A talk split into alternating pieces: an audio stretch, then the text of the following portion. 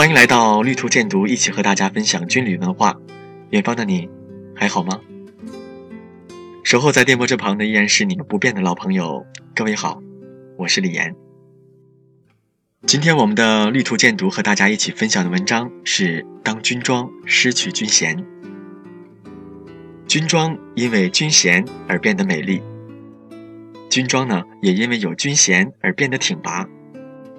军装因为有军衔而感染世人，军装因为有军衔而让人敬仰。穿上军装是为了让别人知道你是军人，军衔是让军人知道责任。我爱军装，就像爱我爱的女孩一样。刚下连，看到老兵们总是喜欢把军装的线条烫得笔直笔直的，走起路来还不停地低头看着。那时的我不太明白，为什么穿了那么久的军装，还能让他们感到如此的新鲜和爱惜呢？老兵们走了，不知不觉的我当成了一名老兵。后来呢，我才知道，原来军装对军人而言是永远都不会淘汰的，心目中呢，永远是新款和最爱，因为军装陪伴着他们一起度过了军营中的点点滴滴。我相信这里面有自豪，有骄傲。有汗水，也有鲜血，那种对军装的爱，恐怕就只有曾经穿过它的人，才能够知道，也才能够体会到。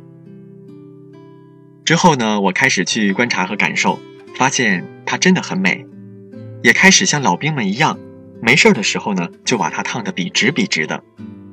如今部队的生活如同一场魔术，不断的揭示一个又一个的谜底，但对军装来说呢？我从来没有怀疑过他，我依然这样的爱惜着他。没事的时候，静静的看着他，脸上总是挂着微笑，那种感觉真的很幸福。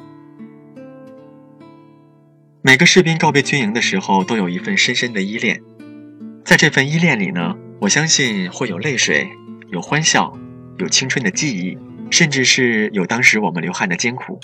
都说军人有着一份铮铮铁骨。然而，这热血呢，是不抛弃、不放弃的信念，是忠诚，是耐寂寞、耐痛苦的坚持。两年里，我永远都忘不了卸下军衔时那种揪心的痛。人也在卸下军衔的同时变得憔悴了很多。那种憔悴是一种不舍，那种憔悴呢，也是一种拼了命挽留军营最后一次回忆的真实表现。也就是在卸下军衔的那一天。让一个个钢铁般的战士没有了节奏，没有了约束，没有距离的哭干了一年从未流过的陌生的泪水。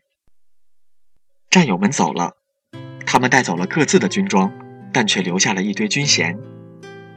想到了那离开军装的军衔，就像车轮碾过冰封的雪地，有一种冰寒伤冷的感觉。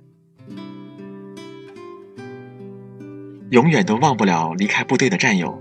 再次见面的那种激动，那激动固然是久别的思念，但那思念，却含着种种说不出的情感。